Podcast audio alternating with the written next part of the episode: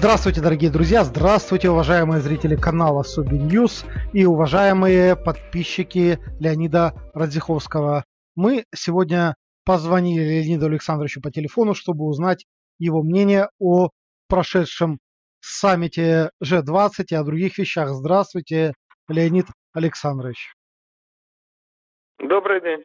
Э, Леонид Александрович, конечно, есть у меня масса вопросов, но мы э, договорились сегодня кратко осветить э, самые, самые важные нюансы прошедшего саммита. И, конечно, хотелось бы прежде всего у меня спросить у вас, как вы думаете, не насолил ли Трамп сам себе, сказав, что он, э, может быть, это, конечно, шутка была, это, скорее всего, шутка, но он сказал фразу «Я попросил Владимира не вмешиваться в выборы». Не кажется ли вам это слабой позицией как для президента такой выдающейся страны, как Соединенные Штаты. Ну и, конечно же, э, в развитии этого, этой тематики мы затронем другие темы. Э, пожалуйста, будьте добры. Ну, это, естественно, шутка Трампа. Вот. Но в ряду, бесконечном ряду глупостей, которые он говорит, причем таких внутренне противоречивых глупостей, когда одна фраза полностью противоречит другой. Это совершенно не самое яркое и не самое убойное из его высказываний. Они у него э, все примерно одного порядка. Вот. Саммит, как и все так саммиты такого рода, это очень полезное мероприятие, потому что оно является для тех, кто смотрит, некоторым моментом истины. А момент истины в том смысле, что журналисты, политики и прочие без конца захлебываются накануне саммита от предположения, от того, что будет, как это важно, как это то, как это все, а по окончании каждого саммита они всегда разводят руками и говорят, ну да, ну в общем, никаких решений особых не принято, но вот смотрите, как они стояли. Э, кто стоял рядом с Трампом, кто стоял рядом с Путиным. Вот Путин и Трамп, как они руки друг другу протянули, кто протянул на 5 миллиметров, а кто на 7 миллиметров. Меркель дрожала или не дрожала, а китаец, э, товарищ Си, э, один угол рта у него поднимался, а другой угол рта у него опускался и так далее. Кстати, Это Леонид Александрович, похоже. в этом отношении как вам лицо мы на совместной встрече с Путиным? Это просто выдающиеся кадры были. Это лицо глубокой апатии, уныния и так далее. Вы заметили это, эти фотографии? Ну, я думаю, что ей не до Путина, и апатия и уныние у нее совершенно не по поводу Путина, а по поводу действительно печального и, как многие, видимо, считают, постыдного финиша ее карьеры. Я не согласен, что это постыдный финиш. Она в тяжелых условиях, в очень тяжелых условиях сделала все, что она могла. Могла она немного. И, в общем, кроме человеческого сочувствия, она ничего не вызывает, но действительно карьера ее, конечно, это карьера неудачника.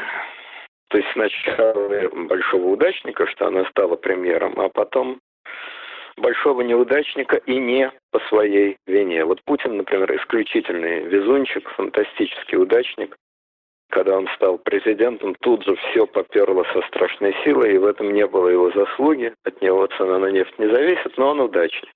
А она вот страшный неудачник. Ну, разные карьеры были. Ну вот. Но возвращаясь, значит, к тому, что о чем говорят до и о чем говорят после. Это все вот эти разговоры, как стояла Меркель, как э, Трамп улыбнулся Путину, как китаец там смотрел на Трампа и так далее, это все напоминает, э, мне напоминает советские обывательские разговоры времен моего детства, когда политики никакой в СССР не было, но зато были пикейные жилеты, делать им было нечего, и они, эти советские пикейные жилеты, самозабвенно обсуждали, как стояли на мавзолее, кто стоял по правую руку от Брежнева, кто по левую. Суслов был в шапке пирожком, а там Громыко в шляпе, э, что означало, что Малиновский, министр обороны, говорил э, с Брежневым там две минуты, а там э, Андропов говорил с ним три минуты и так далее. Все это не означало решительным образом абсолютно ничего с точки зрения принятия решений. Но людей интересовало хотя бы это, потому что ничего другого нет. Но интересно не только то, что людей, обычных обывателей, интересует только вот эта внешняя э, картинка, кто рядом с кем стоял и кто кому головой кивнул. Гораздо интереснее, что эта картинка интересует и самих персонажей этой картинки, и тех, кто стоит на трибуне. Вот что интересно. Что для них тоже дипломатический ритуал, дипломатический протокол – это вовсе не средство, это цель. Вот говорят, ну, дипломаты, они скрывают свои мысли, они врут, они преследуют важные государственные цели. А для вида они, значит, улыбаются или хмурятся. Это просто способы решения важных государственных задач, которые перед ними стоят. Я с такой точки зрения не согласен. Очень часто, не всегда, разумеется, но очень часто все ровно наоборот. Важные государственные задачи – это просто повод для того, чтобы встретиться, для того, чтобы постоять так, постоять сяк, а потом СМИ почитать о себе любимом, как я стоял, как я поворачивал голову, как я улыбался и так далее. То есть вот этот вот протокольный ритуал – это цель а вовсе не средство. А важные государственные, политические и тому подобные задачи – это средство, а вовсе не цель. Это не всегда так, но это очень часто так. Но вот давайте возьмем как модель то, что мы знаем лучше другого отношения э, Соединенных Штатов э, с Россией. Сколько долдонили в российских СМИ, полагаю, что и в американских СМИ не меньше, о том, будет разговор Трампа с Путиным на полях или не будет? Будет это на ногах или на руках? Или на голове? Будет это 5 минут, 25 минут или 1 час 25 минут? Сколько это обсуждалось, обсасывалось? Песков сказал, никакого предложения от американских партнеров о разговоре нет. Вопрос решается, вопрос обсуждается, вопрос в процессе решения. Возможно, переговоры будут.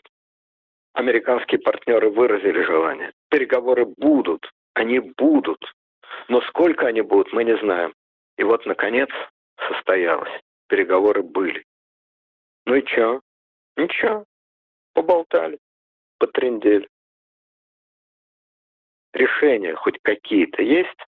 Да, мы читаем коммюнике. Обсуждали двусторонние отношения, обсуждали проблемы Украины, Венесуэлы, Сирии, а, сокращение вооружений, вмешательство в выборы. Потрясающе. Поразительная повестка. Кто бы мог подумать, что вот эти вопросы будут обсуждаться. И ни одного, заметьте, не то что решения, а вообще ничего. Не по поводу одного из этих вопросов. Зато, значит, э, много эмоций о том, какое отличное было общение скупой, мужественный, рубленый, великий и ужасный Путин со скупой мужской слезой сказал, что это было очень конструктивное общение, а импульсивный, живой, восторженный Трамп сказал, что Путин потрясающий парень потрясающий лидер. Это было потрясающее общение. Создается впечатление, Надо что... сказать, что я... Создается впечатление, что Трамп это робот, который э, мало знает других слов в последнее время на таких мероприятиях. Да. Вот я не помню, честно говоря, случая, чтобы Трамп как-то не говорил про потрясающее общение, про потрясающего лидера, про потрясающие результаты. Нет, иногда он ругается, бывает и такое, но это довольно редко бывает. Как-то он канадца какого-то обругал. Вот. И самый, значит, пик. Значит, Путин пригласил Трампа на 9 э, мая э, следующего года в Москву. Ну, надо иметь в виду, что 9 мая следующего года это не просто годовщина Дня Победы, это круглая дата, это 75 лет Дня Победы. Уже заранее идет сверхмощная пропагандистская подготовка. Все это очень хорошо. И вот Путин пригласил Трампа. Ну, да, пригласил и пригласил. Всех пригласил он там. И вот, ну, всех не знаю, но вот Трампа пригласил. И сегодня я читаю новость, сенсационную новость на э, канале РБК, что Трамп всерьез рассматривает это предложение. С трепетом сообщают российские СМИ. Ну, знаете, мне как российскому человеку, в данном случае как русскому человеку, потому что здесь национальность не имеет этническое значение, мне по этому поводу можно только нецензурно выразиться. Трамп, сам Трамп, всерьез, всерьез рассматривает предложение о приезде в Москву. Ну, не зря воевали. Ну, спасибо деду за победу. Ну, действительно, дед не зря воевал-то. Трамп, может быть, всерьез рассмотрит предложение о том, чтобы приехать на 75 лет победы. Ну, слушайте, ради такого случая, если надо, повторим. Но действительно, спасибо деду. Степень анекдотической постыдности, анекдотической постыдности этих эмоций такова, что те, кто эти эмоции высказывает, этого просто не понимают. Потому что если бы они это понимали, то они бы подавились своими эмоциями. 20 миллионов трупов, полное изменение мировой истории, величайшая победа и величайшая война в истории человечества – это по одну сторону. А по другую сторону сам Трамп сам Трамп, Подумай. может быть, всерьез рассматривает идею приехать. К нам приехал наш любимый Дональд Иванович дорогой. Несоразмерность этих двух явлений в реальности и их полная соразмерность в головах российских пропагандистов много говорит об этих головах, о степени ущемленности, о степени закомплексованности, о степени провинциализма этих людей, которые по неволе, по факту, являются, так сказать, наследниками того, что они постоянно казенными языками называют Великой Победой, и что на самом деле для них есть лишь повод поговорить о том, что сам Трамп, может быть, к нам приедет. А вот это вот э, позорище, психологическое позорище глубоко закомплексованных и неуверенных в себе людей, оно действительно вылезает постоянно, и оно же прекрасно оттеняет другую проблему. Что есть изоляция России? Что есть главная цель России? Что есть внешнеполитический интерес России? А вот это и есть, чтобы Трамп приехал. Приехал, значит, нет изоляции. Не приехал, значит, есть изоляция. Приехал, значит, наши внешнеполитические интересы достигнуты. Не приехал, значит, не достигнуты. Вот и все. Вот и все. Потому что в реале, в реальной жизни, России с Америкой, а Америки с Россией делить просто нечего. Нечего. У нас нет ни конкуренции, а, ни борьбы, ни точек пересечения. Есть просто а как же придуманные, высосанные из пальца амбиции.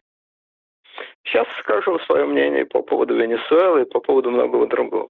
У Америки есть реальные серьезные проблемы с одним единственным в мире государством. Все знают, какое это государство, это Китай. И единственная проблема этого саммита, о которой действительно много говорили, которой действительно интересовались, это как будут разворачиваться дальше события в войне, которая реально имеет место. В торговой войне э, между э, Китаем и Америкой. Разворачиваться они, похоже, не будут никак, потому что сейчас обе стороны сделали какие-то э, малоосмысленные заявления, взяли паузу. На какое-то время поставили на паузу. Надолго ли, на коротко ли, вопрос неясный, молчит наука. Но вот сейчас на паузу поставили. И рынки, единственный индикатор э, более-менее серьезного отношения к политике, рынки очень слабо отреагировали на этот саммит. Отреагировали позитивно, то есть небольшой рост на рынках есть, но очень слабо, потому что серьезность этого перемирия в реально важной войне Америки Китай никто не верит. Не верит, потому что ни одна проблема не решена. Все проблемы зависли.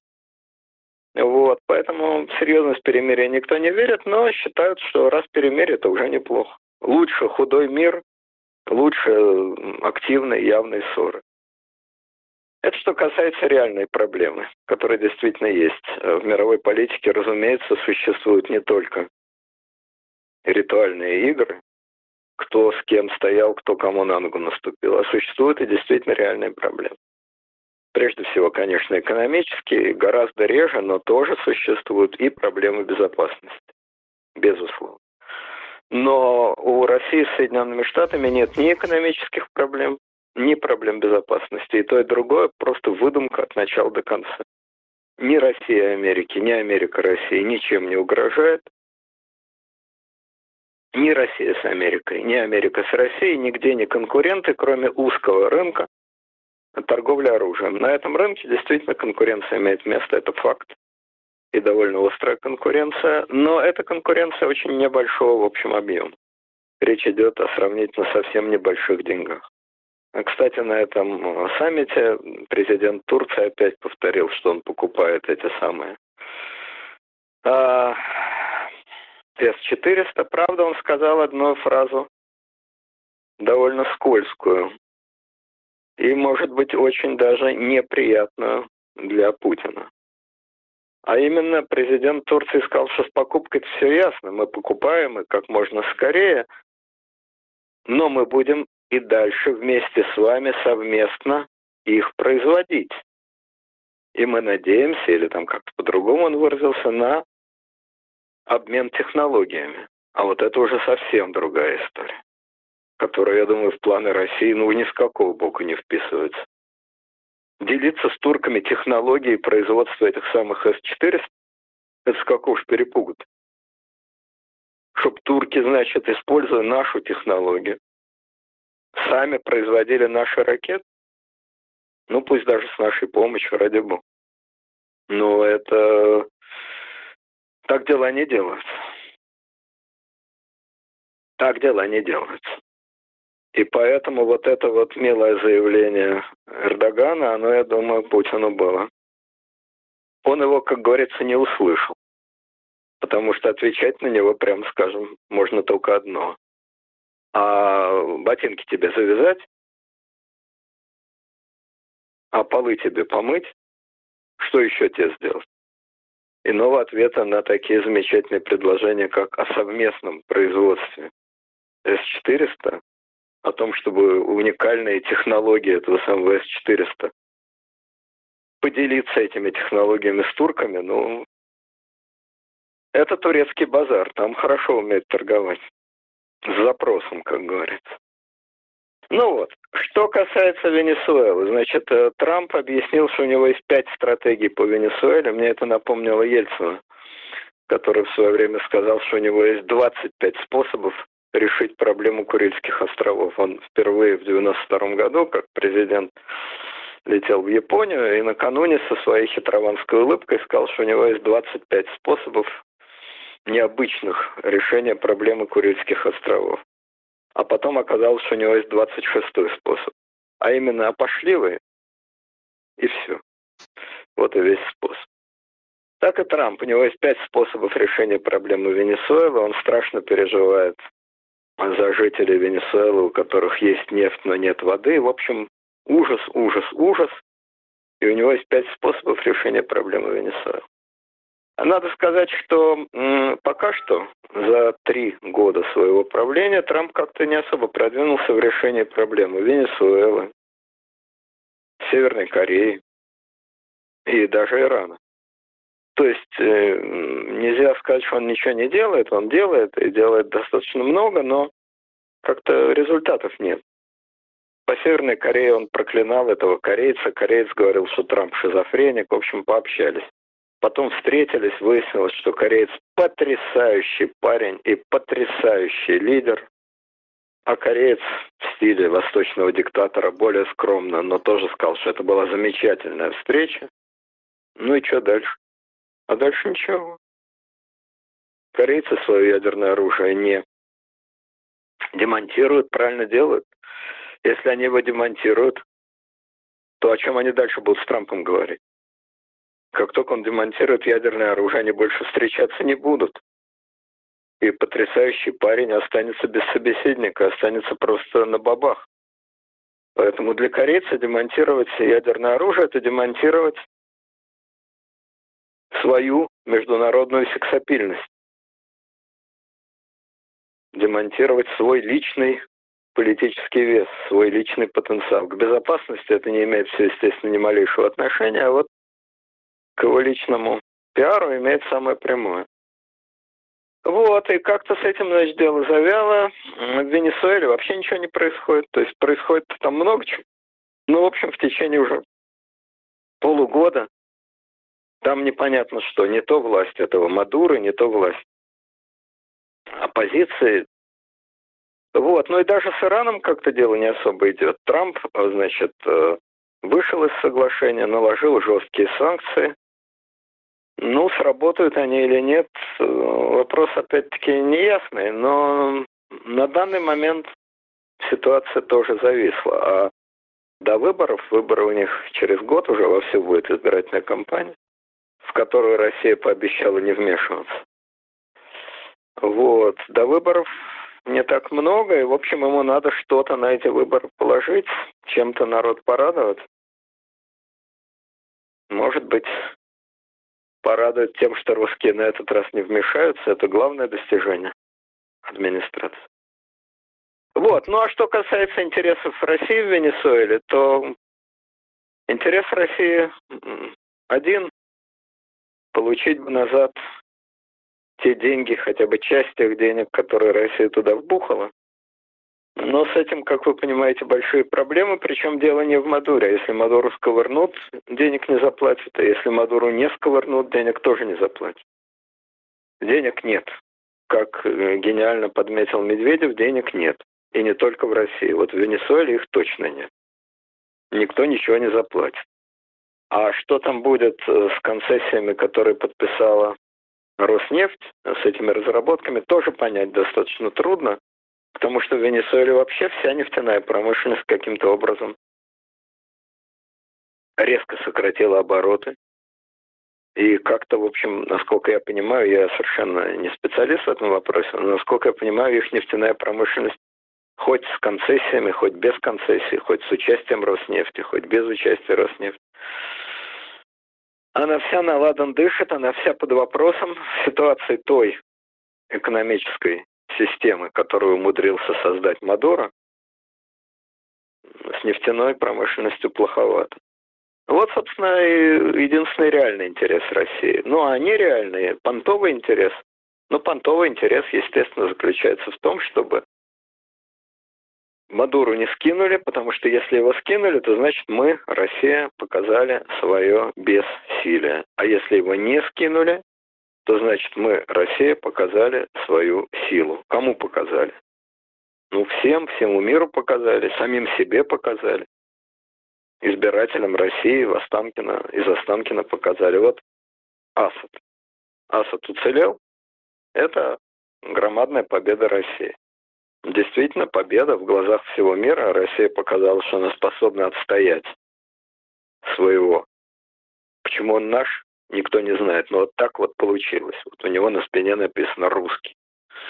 Вот, русского или прорусского диктатора способны отстоять, а противники прежде всего Саудовская Аравия, а, ну и Запад, конечно, не способны его свалить. Вот демонстрация силы. Зачем России его отстаивать?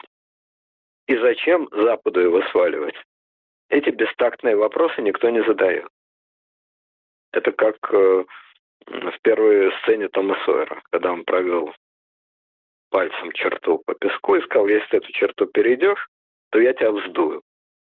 Почему эта черта так важна? Почему он ее провел там, а не в другом месте? Это не обсуждается, это уже условия игры. Она задана изначально. Вот такая черта. Причем пальцем ноги, по-моему. Ну так и тут. А? Пальцем ноги он провел черту, насколько я помню. Ну да, пальцем ноги. Я говорю, пальцем большой ноги провел черту. И изначально задана эта черта очень важна. А почему? Просто по кочану. По правилам игры альфа-самцов. Вот, поэтому по правилам игры вот э, Асад наш, а его противники не наши. И наоборот, для Запада Асад враг, а его противники, соответственно, ну не то чтобы друзья, поскольку противники такого сорта, что назвать их друзьями мало кто решится, э, кроме тех, кто их содержит, то есть Саудовская Аравия. Вот, назвать их друзьями трудно, но во всяком случае особо продвинутые западные СМИ даже попискивали, что эти деятели представляют какое-то там демократическое крыло. Вот, но факт тот, что Асад не наш, вот это точно. Для России Асад наш, а для Запада Асад не наш. И в этом великом споре, значит, Россия одержала вполне убедительную победу. Что, конечно, крайне приятно для тщеславия а, Путина и российских политиков. Что касается знаменитой большой сделки, о которой так долго говорили большевики, мы вот гадали в каком-то эфире, будет эта сделка, не будет, то по-прежнему все в том же самом тумане. Ну вот э, Болтон, значит, э, встречался в Иерусалиме с Патрушевым. О чем они там говорили? Великая тайна, которую, значит, постоянно подчеркивают какая-то ужасная тайна. Ну, тайна, тайна, она и есть тайна. Договорились, не договорились, непонятно. По Венесуэле тоже договорились о чем? Не договорились, непонятно. Вот. Ну и по Украине, наиболее интересующая вас, естественно, тема опять все зависла, хотя я думаю, что какие-то подвижки, видимо, будут. Они будут просто потому, что они нужны, реально нужны в данном случае, не только для понтов американских и российских, они реально нужны Зеленскому.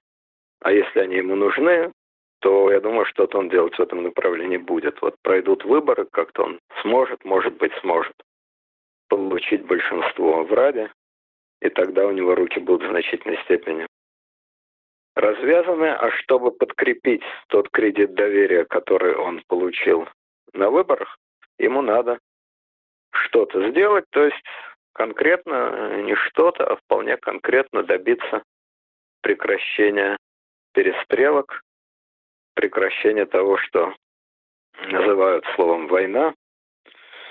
Вот, но во всяком случае войны там как войны нет, но перестрелки есть, людей это все напрягает очень пропаганда по этому поводу неистовствует. Я думаю, что он, он, Зеленский, постарается что-то в этом направлении сделать. Но это еще будет повод об этом поговорить. Ну вот, но возвращаясь, значит, к саммиту, вот эта вот картина, это ярмарка тщеславия. Это картина, значит, э, игры э, в Тома Сойера, она, конечно, всегда на таких саммитах особенно заметно. Особенно очевидно, особенно заметно и особенно трогательно, что люди это не хотят воспринимать. Они предпочитают э, искать за этим какие-то важные, глубокие причины за этой, значит, игрой мышцами лица, улыбчивого или там напряженного. Они предпочитают считать, что за этим стоят очень важные глубокие, нам непонятные, потому что все это таинственно. Мы не имеем всей информации. Лидеры всю эту информацию имеют, ну и так далее. Весь этот набор слов, которые говорят, чтобы объяснить, насколько все это значительно и таинственно, этот набор слов известен. Вот люди предпочитают так думать. И, в общем, я понимаю, почему. Потому что если сказать себе, что нет там ничего ни великого, ни таинственного, ни серьезного, а просто это такое вот взаимное мерение длиной разных предметов и больше ничего то как-то обычный человек, э, конечно, политики развенчиваются, лидеры развенчиваются очень, но и обычный человек себя чувствует каким-то развенчанным. Вроде как несерьезное дело, а так ерунда какая-то, вроде как он не участник или хотя бы зритель серьезной игры, а так какого-то дурака валяния. Обидно зим. Приятнее думать, что мы присутствуем не при просто дурака валянии, а при каких-то вот важных, важных делах. Вот что хотел сказать про Сэм. А, Леонид Александрович, конечно же, хотела, хотели бы мы затронуть и э, тему интервью, которое прозвучало накануне саммита, интервью э, Путина, где особенно всему, всему сообществу, всем, всем медиа, всем э, наблюдающим за этим людям понравилась его сентенция о том, что либерализм мертв. При том, что мы помним, э, пять лет назад Владимир Путин называл себя там чуть ли не главным либералом и сказал, что в России либерализм побеждает. Э, ваше отношение э, как к этому выражению его, так и в целом к его поведению, к его шатанию из страны в сторону. Может быть, мы вспомним, что когда он пять лет назад это говорил, был либерал Обама у власти, а сейчас консерваторы, практически правый Трамп, да, я думаю, что оба эти высказывания друг друга стоят, они абсолютно равноценны, и они лишний раз э, говорят, что язык, как широко известно, без костей. Значит, прежде всего, вообще о факте. Либерализм умер. Значит, что такое либерализм? Я не знаю, что под словом либерализм понимает Путин, и понимает ли он под этим вообще что-нибудь кроме э, набора определенных штампов, о котором я чуть позже скажу. Но что такое вообще либерализм? Разные есть трактовки либерализма, но в общем эта вещь достаточно простая. Либерализм – это стремление к свободе и от закрытого общества. То стремление, которое является главенствующим ну, если совсем, извините, если совсем просто, либера это свобода. Тут выдумывать особо Свобода, ничего. да. Да, то стремление, которое является главенствующим для европейской и вообще для западной цивилизации на протяжении последних, ну, скажем так, условно, 300 лет. Естественно, что этот процесс идет, как любой нормальный, настоящий исторический процесс, это же не саммиты и не рукопожатия, и не проблемы Венесуэлы. Это серьезный, реальный исторический процесс. Поэтому он идет через реальную борьбу. Не через улыбки и не через приглашение на День Победы, а через войны, настоящие войны. Одной из последних войн против либерализма, кстати, была именно Вторая мировая война. Хотя в ней главными действующими лицами были две державы равно далекие от либерализма, равно антилиберальные, но это такая хитрость истории. А изначально и по смыслу э, нацизм это было восстание, попытка контрреволюции, контрреформации. Если сравнить либерализм с реформацией, а он и начался во времена реформации, вот, если сравнить либерализм с реформацией, то нацизм это была контрреформация, это была попытка опрокинуть назад реформацию. Это была попытка создать новый порядок, который не столь новый, сколь в какой-то степени имитирующий старый, то есть, по крайней мере, отрицающий свободу. А либерализм, провозглашенный английскими Лок, французскими просветители Вольтер и компания, но наиболее четко прописанный, кстати, немецкими философами Кант, Гегель и компания. Это переход от сословного к открытому обществу. Открытому во всех смыслах. Открытому географически, где страны взаимопроницаемы. Открытому, что очень важно, социально, где рушатся сословные перегородки. Открытому национально, где нации уравниваются в правах. Открытому гендерно, где женщины и мужчины имеют одинаковые права. Открытому религиозно, где религии являются необязательными и разные религии тоже выравнены и так далее. Ну, естественно, открытому экономически. Открытая экономическая конкуренция. Вот что такое либерализм. Это главенствующее течение европейской мысли и европейской истории, которая идет со страшным сопротивлением, с гигантскими зигзагами. Но, в общем, непрерывно идет последние, ну, говорю, там 400, по-разному определяют это время, но 300, 400, 500 лет. Может быть, конечно, Путин э, имеет силы, чтобы либерализм похоронить. Вполне возможно, что он является именно тем титаном, которому под силу повернуть назад часы, ну, по крайней мере, западной истории. Тут есть отдельный интересный вопрос, о котором можно отдельно и долго говорить.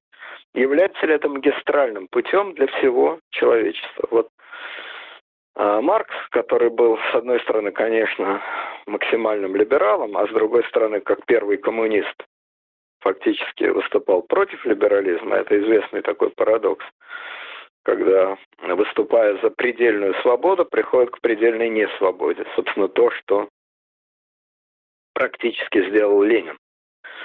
Вот. Так вот, а Марксу принадлежит известное высказывание, что анатомия человека – это ключ к анатомии обезьяны. А если без метафор, то более развитое общество показывает менее развитым их будущее. Более развитое Соответственно, он считал в соответствии с европейскими традициями более либеральное. Менее развитое, менее либеральное. Он считал эту модель универсальной для всего мира. Это вот такой европоцентризм, паневропеизм. Что то, что хорошо для Европы, то хорошо и для всего мира. То, что было в Европе, то будет и во всем мире. Ну, в общем, последовавшие после Маркса, после его этой фразы 200 лет, их можно трактовать по-разному. Одни говорят, тут видите, это действительно блестяще подтверждается. Даже в таких странах, как Иран, например, есть выборы, конкурентные выборы, это вам не Россия, конкурентные выборы, президент. Вот. Э, в Китае действительно нет, это правда. Но вот в Индии, например, вполне себе конкурентная демократия. И во всех странах, в Африке, в Латинской Америке, везде открытое общество, конкурентная демократия. По пальцам можно пересчитать те страны, где этого совсем уж нет. Ну вот Северная Корея, там некоторые страны СНГ. Другие говорят ровно наоборот. Если это обезьянничание чисто внешнее, как в Африке, как э, во многих странах э, Юго-Восточной Азии, как во многих странах Латинской Америки, если это обезьянничание, это открытое общество, это следование европейским традициям, то это полностью разоблачает эти традиции. Эти традиции, открытое общество, свобода и так далее, они хороши только там, где они зародились. Где родился, там и сгодился. Просто в силу того, что противопоставить на словах этим идеям нечего, их копируют по мере сил во всем мире, но ничего не получается. Чем больше копируют, тем очевиднее, что это копирование неудачное. Неудачное. Вот смотрите хотя бы Китай. Величайшая ныне держава мира. Они даже отказались, вот пусть условной, пусть хоть какой-то, но сменяемости власти. Нет, они пришли к идее окончательной пожизненной власти Багдыхана товарищ Си, считайте опять как товарищ Мао, как императоры китайские. Вот вам. Или возьмите Россию. В 90-е годы она изо всех сил старалась копировать западные приемы, но не получается, не идет. Как кукуруза. Но не росла кукуруза на севере, сколько бы Хрущев не тужился. И вот в итоге она пришла к своему органическому состоянию. Фактически царская, царская монархия, вот, но прикрытая, да, для вида прикрытая западными штучками. Или вот возьмите страны СНГ, там Украина, Молдова, Грузия. Вроде бы там э, больше продвинулись в плане политической конкуренции, открытого общества.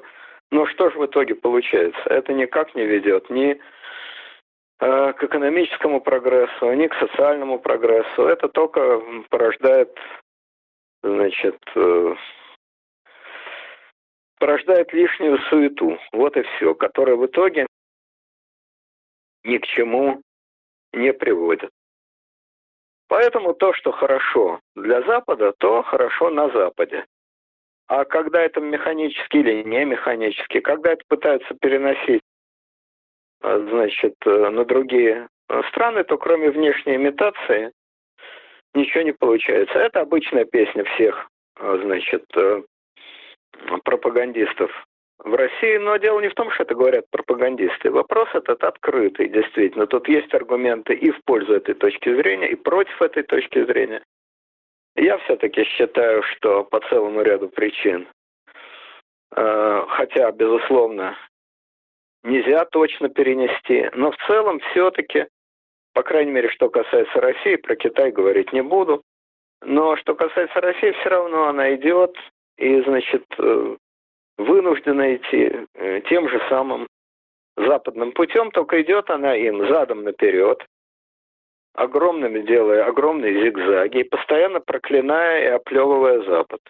И тем не менее, э, продвижение в эту сторону не потому, что кто-то заставляет, не потому, что кто-то давит, просто это органично, как ни странно, это органично для России. Простой аргумент заключается в том, что за годы правления Путина политически Россия стала гораздо более авторитарной страной, безусловно, далеко ушла от западных образцов, вне всякого сомнения. А вот в бытовом и психологическом отношении она стала гораздо более западной страной. И далеко ушла от того совкового уровня, котором она была в 90-е годы. И совковые представления, которые так ярко демонстрировал в этом интервью Путин, они абсолютно доминировали в, так сказать, демократической России 90-х, и они гораздо меньше, хотя сильно э, существуют, безусловно, и влиятельны, но они гораздо менее влиятельны в авторитарной России Путина, двухтысячных. Вот такой, значит, парадокс. Но а, возвращаясь к этому злосчастному путинскому интервью, оно, конечно, интересно. Это такой образец, образец э, агрессивного э, совка, агрессивного совкового мышления. Что такое совок? Вот выражение все знают. А что, собственно, оно означает? С моей точки зрения, оно означает глубокую невежество, провинциальность. Всего, наверное, да.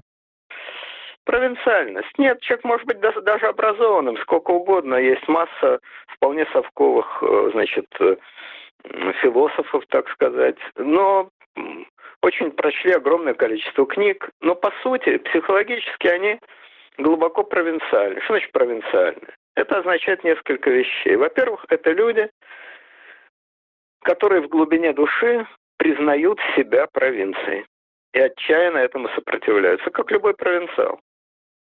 Житель Пензы ненавидит Москву, ненавидит Москву за то, что он признает ее провинцией, а сам он при этом житель Пензы. Он вам скажет, что он ее не признает, что никакая она не столица на самом-то деле, что они в Пензе гораздо честнее, открытие, э, духовнее и так далее. Экология лучше. А Москва дерьмо. Там, значит, отравленный воздух, потоки машин, пробки, люди агрессивные, бегают, э, ужасная криминальная обстановка и так далее. Какая же это к чертовой матери столица? Он вам это скажет. Но в душе он знает, что это все равно столица со всеми ее уродствами. а он все равно провинция. Это вот первый такой момент. Признание себя провинцией. Это то, что глубочайшим образом есть в России, что есть во всех странах СНГ, во всех странах бывшего Советского Союза. У одних это порождает желание отчаянно бороться, на словах хотя бы, с столицей.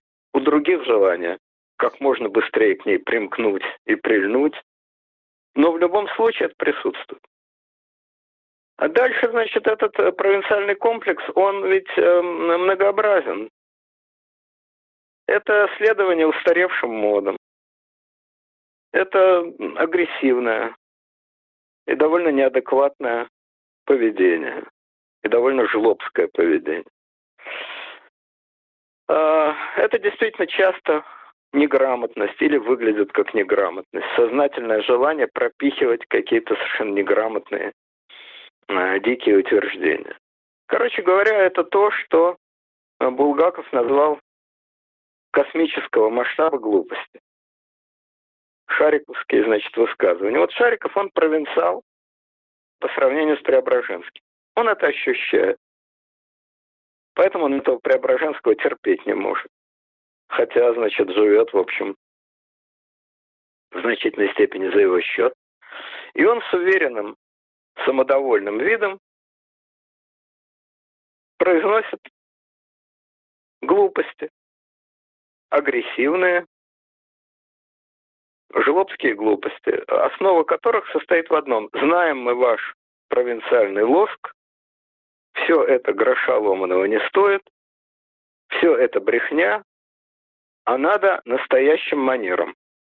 Как вот Сариков говорил, нет, чтобы настоящим манером. А что такое настоящим манером? Это и сформулировать-то трудно. Ну, руки не мыть там перед едой, несколько рюмок хлопнуть. Вообще, меньше вот э, дурака валять-то, значит, разводить. Э, э манеры, манеры, там мани... манеры, но со знаком минус, перевернутые с ног на голову, наверное. Да, меньше разводить надо. Манеры эти, руки мыть, не, не, все у вас не по-человечески. Встать надо, значит, салфетку задвинуть. Чепуха это все. Вранье это все. Дураковаляние это все. Не нужно это все. Без салфетки. Проще надо. Настоящим манером, натуральным. Вот примерно так это и звучит. Значит, что у вас за нравы? У вас пидоры одни. Помешались вы на своих геях. Кроме геев вы вообще что-нибудь знаете? А что у вас творят мигранты? Убивают, режут, грабят, а их пальцем не тронь. Они же мигранты.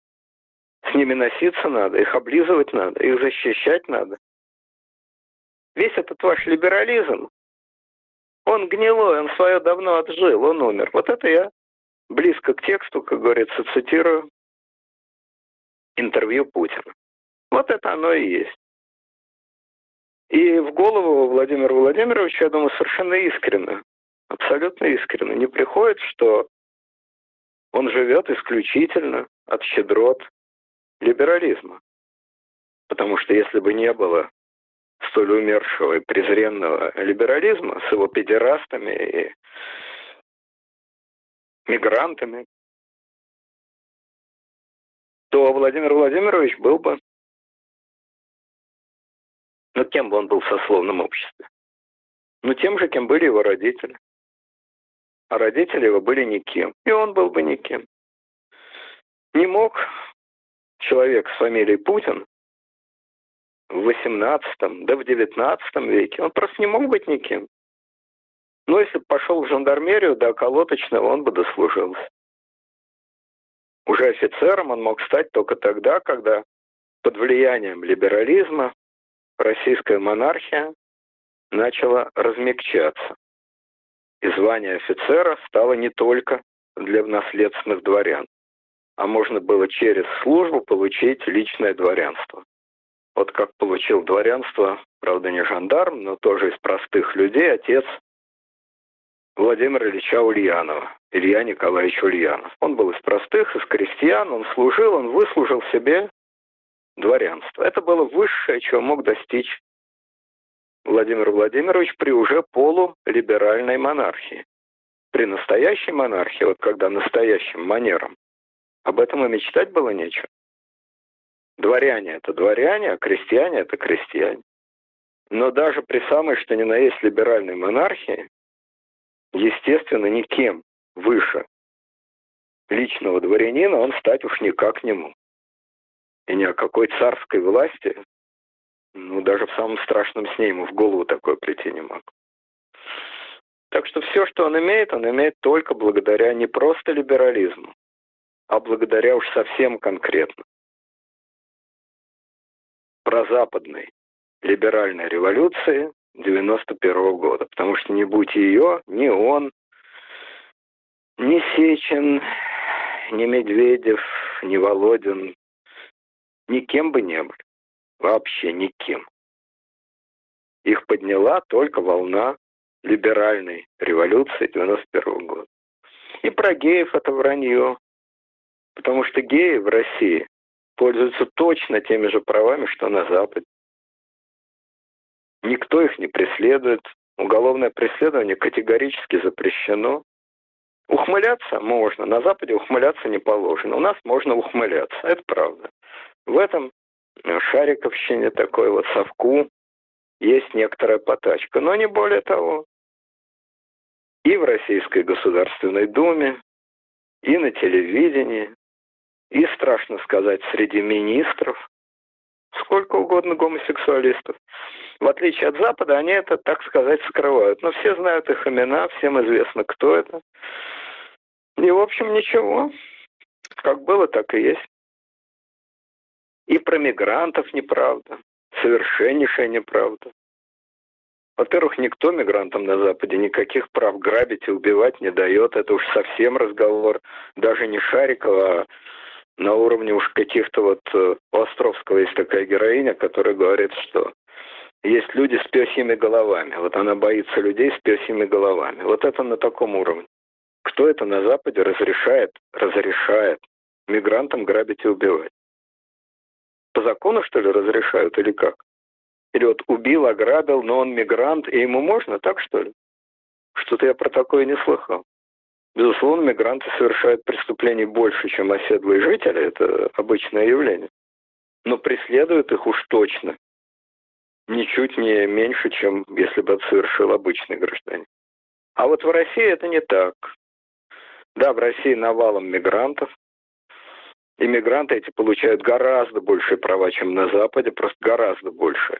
По той простой причине, что это бывшие жители Советского Союза, и им не надо оформлять визы там и масса других вещей. По крайней мере, до последнего времени они имели гигантские преимущества визами. Ну, примерно такие же, как в Англии. Тоже ничего оригинального. В Англии такие преимущества имеют пакистанцы, индусы, во Франции алжирцы, то есть жители бывших колоний, бывших империй. Ну, точно так же и в Советском Союзе. Все как на Западе. Все как на Западе. Вот, э, значит, правда, у нас им пособия не дают, так в России их никому не дают. Работать надо, это верно. Но в России есть э, жители, хоть они и не называются мигрантами, а называются жителями России, это правда. Но они представляют одну маленькую, но очень гордую республику на севере, на Северном Кавказе, на юге России. И жители этой маленькой, но очень гордой республики, вот они действительно имеют огромные преимущества перед жителями России. Гигантские преимущества. Не скажу, что они имеют право убивать и грабить, и никто им слова не скажет. Этого тоже, конечно, нет. Но, в общем, у них э, очень специфические правила жизни. Они могут и убивать, и грабить, и их, только их верховный вождь решает, Имеет право русская полиция их преследовать или не имеет права? Могут они сбежать назад в свою гостеприимную республику, откуда выдачи нет? Или все-таки не могут? Или им самим надо явиться в полицию? Он сам это решает, он сам об этом публично заявляет. Вот, так что я даже не буду называть эту маленькую, но гордую республику, этого маленького, но гордого вождя, потому что когда называешь даже вот так вот на Ютьюбе, даже на Фейсе, то потом могут быть проблемы. Вот какая реальная ситуация в России. Ну, будем Я считать, думаю, что это Карелия. Говоря, что... Ну, да, правда, я сказал, что это на юге находится, на Северном Кавказе и на ну, юге все, России. Все ну, неважно, ну, мало ли. Сегодня юг, завтра север. Да, вот некая республика. Пусть зрители гадают, о какой республике идет речь. Я ничего не сказал. Вот, я сильно сомневаюсь, что на гнилом либеральном погибшем Западе существуют такие страны, ну, например, там, я не знаю, ну, э, сирийские беженцы, скажем, что вот эти приехавшие э, сирийцы могут все, что хочешь делать, а местные власти вмешаться не могут, если сам Асад не даст на это добро. Я в этом очень сильно сомневаюсь. Поэтому практические представления Владимира Владимировича о мире, мягко говоря, не соответствуют действительности. Ни в части либерализма вообще, то есть отсутствия сословных привилегий, ни в части столь важных для российского населения геев, без которых ни один разговор не обходится, ни в части национальных проблем иммигрантов. По всем этим позициям ничего оригинального против Запада, такого крепкого, ядреного, Россия предложить не может. На практике все обстоит совсем либерально. Вот, но одно дело на практике, а другое дело сознание. Вот сознание, еще раз повторяю, такое глубоко закомплексованное, провинциально-агрессивное сознание, оно говорит, что хоть мы в реале-то ничем, в общем, от них не отличаемся, но зато, зато в моральном плане тут мы, конечно, им дадим тысячу очков вперед. Они гнилые, мы ядреные. Они разлагаются, мы собираемся. Ну, в общем, как э, в фильме Рязанова, значит, э, господи, боже мой, вылетело из головы. Ну, где играет Фрейндлих и Мягков. Служебный, роман. роман. Когда, да, когда он говорит, что там э, она говорит, вы сказали, что я э, уродливая, вы красивая, вы сказали, что я глупая, вы умная, вы сказали, Мягко. что я сухая, вы мокрая. Вы мокрая, да, вот. Вот они мокрые, а мы в России сухие. По крайней мере, очень хочется думать, что они мокрые, а мы сухие. Вот точно так. Вот такой служебный роман с западными журналистами. Ну и отдельный анекдот, это, конечно, лепет про Скрипаля. Просто, значит, фантастический лепет про Скрипаля. Когда, в общем, так и непонятно, зачем он все это говорил. Значит, вроде он объяснял до этого, что, опять же, надо настоящим манерам. Настоящим манерам надо думать не о мелочах, о важных государственных интересах. Настоящим манерам надо думать не о моральных оценках, а о важных делах. Ну, отлично. Тогда возникает вопрос, если надо думать не о мелочах, а о важных делах, то на кой черт травили этого Скрипаля? Это что, важное дело такое? Это такой важный государственный национальный интерес травануть какого-то Скрипаля? Не надо думать о моральных оценках. Не надо. Так что ж ты через минуту говоришь? Предатели, негодяи, это отвратить. Это моральная оценка или не моральная? Моральная. Ну так что ж ты говоришь, не надо думать о моральных оценках? Ты же оцениваешь только с точки зрения моральных оценок. Правильные твои оценки или неправильные, это другой вопрос. Но ты же их ставишь во главу угла. Он предатель. С предателями надо бла-бла-бла-бла-бла-бла. Ну так выбери уже одно из двух. Или важны государственные важные интересы, а моральные оценки – это ерунда, и надо думать не о мелочах, а о важных делах, тогда надо просто забыть про этого Скрипаля, естественно. Пальцем его не трогать, никого не травить, вообще переступить через это, тем более, что переступать тут не через что, проблемы-то никакой нет, ты же сам ее придумал на сто процентов. На сто процентов придумал. Какой скрипаль? Кому он вообще нужен? Какой скрип? Смех. Или ты такой моральный или антиморальный, это уже другой вопрос. Человек, который только и думает, что о моральных оценках. Тогда да, тогда наплевать на государственные интересы, наплевать на всякие там экономические и прочие проблемы. Главное достичь своего нравственного императива. Отравить предателя.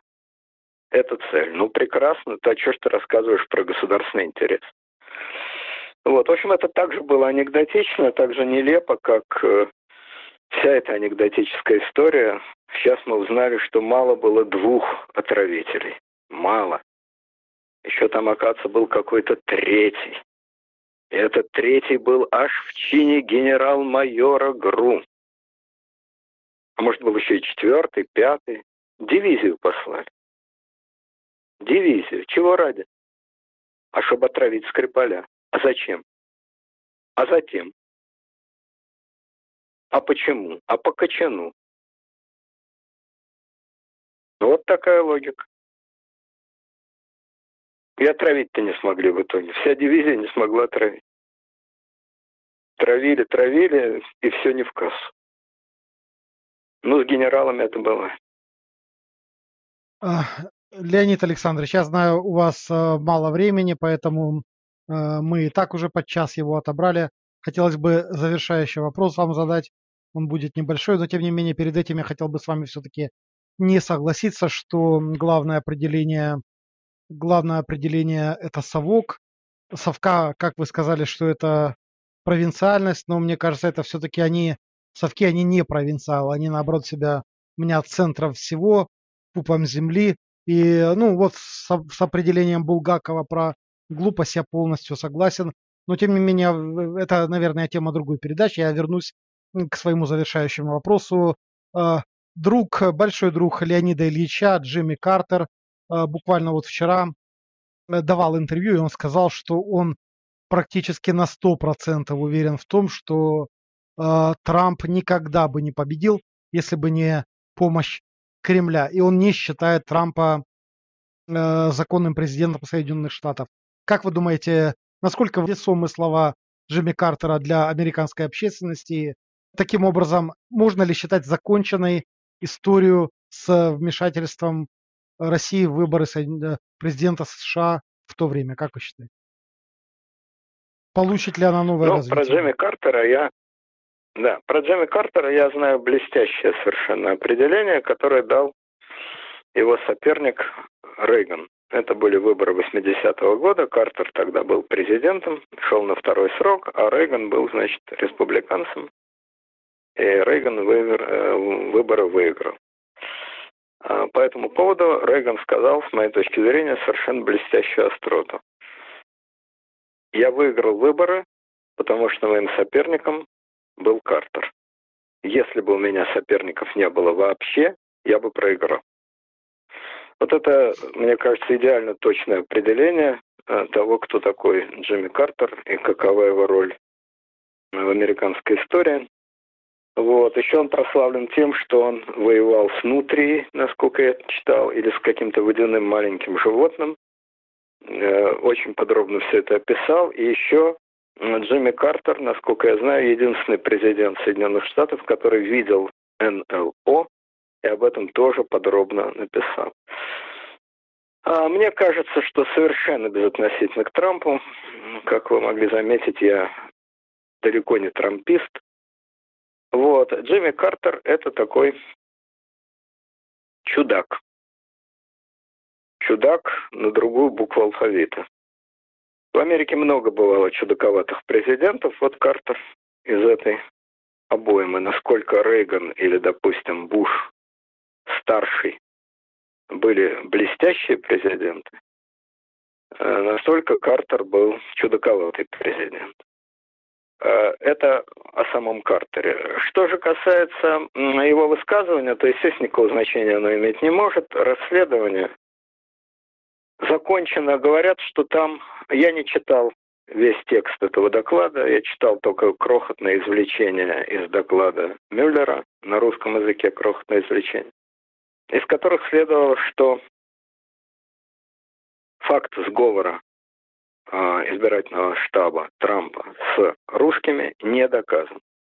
А факт участия русских на стороне Трампа, насколько я понимаю, доказан. Но это участие без э, согласия, без просьбы значит, администрации самого штаба штаба Трампа там. Да, самого Трампа избирательного без, без просьбы со стороны Трампа это участие не является криминалом по отношению к Трампу. А оно является криминалом по отношению к русским. Но это и так понятно. А вот. Насколько влиятельно было это участие? Победил бы Трамп без э, участия русских или не победил? При том, что разница в голосах была ничтожна, и голосов, как известно, мадам набрала больше, чем Трамп. Ну, это все знают, так? Вот, победил бы он или не победил, это бессмысленно гадать. Пусть социологи там по своей математике считают. Э, видимо, какое-то влияние это оказало. Не думаю, конечно, что он бы без этого влияния не победил. Вот. Но, тем не менее, факт э, участия русских хакеров, я уж там не знаю, пригожинцы это или еще кто, он зафиксирован, более или менее доказан. А, значит, последние выборы э, в Конгресс, которые были в этом году, значит, там вроде бы не участвовали русские, по крайней мере, американцы ничего по этому поводу не говорили. Я думаю, что в в 2020 году, а, скорее всего, такого участия не будет. А не будет его, как мне кажется, вот по какой причине. Но это, опять же, тема для долгого отдельного разговора. Я просто скажу двумя фразами буквально. Почему я думаю, что в 2020 году участия этого скорее не будет, чем будет? Потому что путинская каденция заканчивается в 2024 году. Я тысячу раз говорил свое мнение, оно осталось прежним, что Путин в 2024 году уйдет. Если Путин собирается уходить, то он должен передать власть не просто так, слуге народа. Он должен передать власть преемнику. Для этого надо иметь по возможности, ну, приличные, скажем так, отношения с Западом. Надо очистить баланс на балансе у Путина слишком много на сегодняшний день. Это и самолет, это и скрип этот, это и вся эта история на Украине, это и глупейшая история, а, значит, э, в Сирии, которая сегодня крупная победа, а завтра эта победа обернется поражением. Потому что если вы заинтересованы в хороших отношениях с Западом, то чем больше вы победили Запад, а потом должны его же Запад просить о нормальных отношениях, тем хуже эта победа против вас бумерангом вывернется. В общем, баланс там плохой. И если Путин хочет этот баланс подчистить, чтобы операция «Преемник» прошла без сопротивления со стороны Запада, чтобы этого преемника легитимировал Запад, ради всего этого баланс надо подчищать, а не усугублять не усугублять.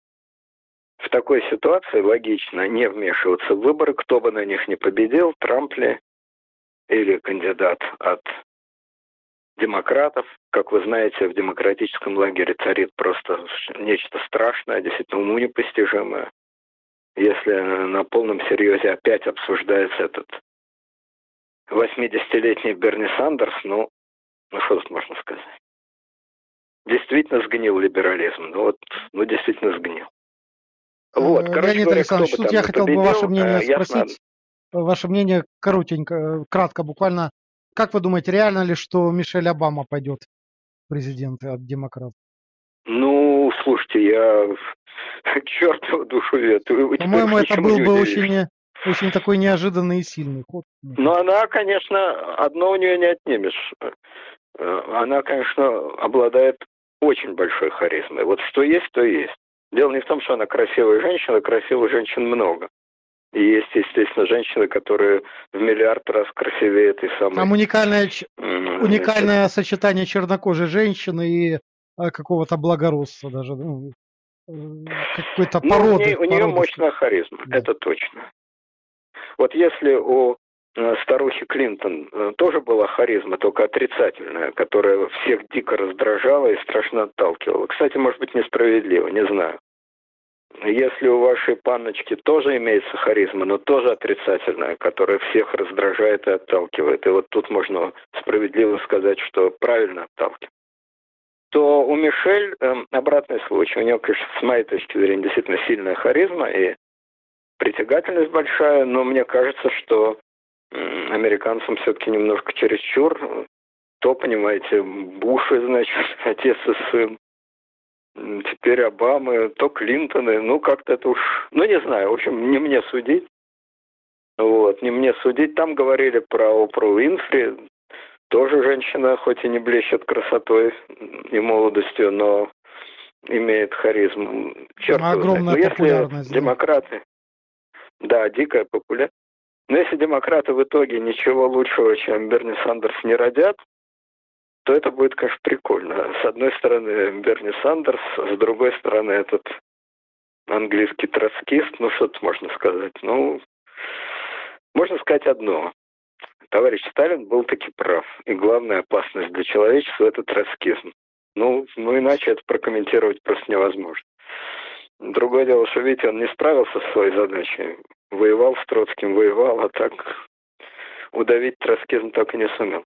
Но это все, естественно, шутки. Вот. Но не знаю, кто у них там будет, э, каким кандидатом, поживем увидим. Мишель, Байден там еще, возможно, ход. будет еще стариной потряхивать. А? Байден еще будет стариной потряхивать, наверное. Не, ну там много, но Байден, хоть ему и 80 лет, он хотя бы производит впечатление, не знаю, правда это или нет, но производит впечатление нормального человека. А Берни Сандерс сам молотит какие-то, ну, совершенно фантастические вещи. Я вот запомнил его, например, такой перл, который он выдал походя. А что значит, а когда э, Гитлера выбрали канцлером в 1934 году, высоких кандидат в президенты США мог бы знать, что Гитлера не выбрали канцлером. В Германии не было выборной должности канцлера. Канцлеров назначал президент Германской республики. И было это отнюдь не в 1934, а в 33-м. Гинденбург. Никто не требует от него больших знаний истории, естественно. Но какой-то минимальный уровень компетентности, ну, минимальнейший все-таки требуется. И я думаю, что этот Перл далеко не единственный. Там наверняка он так и сыпет в таком роде. Да, Трамп ничуть не лучше. Трамп тоже лепит одно на другое. Ну так поэтому что над Трампом-то все и все и потешаются, да? Вот, ну, в общем, не знаю, кого они там выдвинут, кого они там выберут. Это, естественно, уж никак не наша, а исключительно их проблема. Вот, но факт заключается в том, что кто бы не был президентом, усугублять, усугублять свои грехи явно не в интересах а, Путина. Если он собирается уходить и продвигать преемника, то ему надо баланс очищать. Если представить, что он не уходит, а остается, то для этого ему надо ломать Конституцию России. И тут тоже желательно хоть какое-то снисхождение со стороны Запада. Потому что ломка Конституции вызовет такие потрясения внутри России, огромные потрясения, это без вопросов. Какая бы ни была вялая страна, какая бы ни была покорная страна, но ломка Конституции после 25 лет правления под 72-летнего, совершенно непопулярного, уставшего и часто малоадекватного человека – это огромное потрясение. И в такой ситуации тоже необходимо, как минимум, нейтралитет со стороны Запада. То есть по-любому Путину баланс надо к 2024 году подчищать. И влезая с ногами в американские выборы, что мгновенно просчитывается и обрушивается ему на голову, он, я думаю, он не будет. Если он минимально вменяем, то он этого делать не будет. И точно так же я думаю, что новых подвигов Петровых, э, Башировых и таинственного генерал-майора который вместе с ними, вот эта славная тройка спецагентов, Джеймсов, Бондов, Суперменов, которые втроем не могли отравить одного человека, А вот новых подвигов этих героев невидимого фронта, я думаю... Генерала зовут Денис Сергеев, если нашим читателям интересно. Денис Сергеев, ну прекрасно. Вот, хоть Денис Сергеев, хоть Сергей Денисов, я думаю, что они э, немножко свою прыть поумерят. Кстати, Денис Сергеев звучит как какой-то псевдоним, как примерно Иван Иванов. Ну, может, и правда так зовут. Ну, после Мишина там. Ну, ну, может. Фамилия Петров и Сергеев, это, конечно, звучит странно. Но, с другой стороны, в России действительно много людей с фамилиями Петров и Сергеев. Почему бы, собственно говоря, им не быть? Баширов больше похож на настоящую фамилию. И то не русскую, а татарскую. Вот, но это все уже совершенно... Ну, неважно, все-таки ну, что-то более реальное, более ощутимое здесь есть. А Петров, Сергеев... Хоть э, призадумались, Иванов, прежде чем выдумывать ну... фамилию. А? Что-то думали, прежде чем выдумывать фамилию, а не, не с потолка. Ну, наверное, да. Да, у Флеминга в каком-то романе действует русский э, генерал по фамилии Полуматюгальников или что-то в этом роде. Вот эта фамилия так фамилия. Действительно, действительно удачно. А тут что ж. Вот, ну, бог с ними. Э, значит, э, это все совершенно неинтересно и не важно. А важно то, что в ответ на ваш вопрос звучит следующим образом. Слова Картера стоят не дороже, чем сам Картер. Никакого, конечно, импичмента и прочего не будет. А вот будет ли новое вмешательство России в американские выборы, это некоторый вопрос, но я на него отвечаю так. Не будет. Это слишком дорогое и бессмысленное удовольствие. Так мне кажется. Э, Леонид Александрович, огромное вам спасибо, что вы в выходной день уделили нашим зрителям и вашим читателям такое большое количество времени, но этот вопрос действительно актуальный и важный. Спасибо вам еще раз. И, э, конечно же, да, передаю привет вашим читателям вашего аккаунта в Facebook. Уважаемые зрители нашего канала, подписывайтесь на аккаунт Facebook Леонида Александровича, на его страничку. Пускай меня там часто и бронят, но в основном практически всегда по делу. Если я там перебиваю или что-нибудь такое, простите меня душевно. Спасибо вам большое. Ну, бронят. Раз. Это демократия, чего уж там. Да. да. Меня за, за что боролись? так бронят. Так что... За что боролись? Да, да, да. Это уж всегда так, известное дело. Хорошо, спасибо. Здоровья, спасибо. всего доброго, Счастливо, хороших всего. выходных. До свидания. Счастливо. Всего, пока.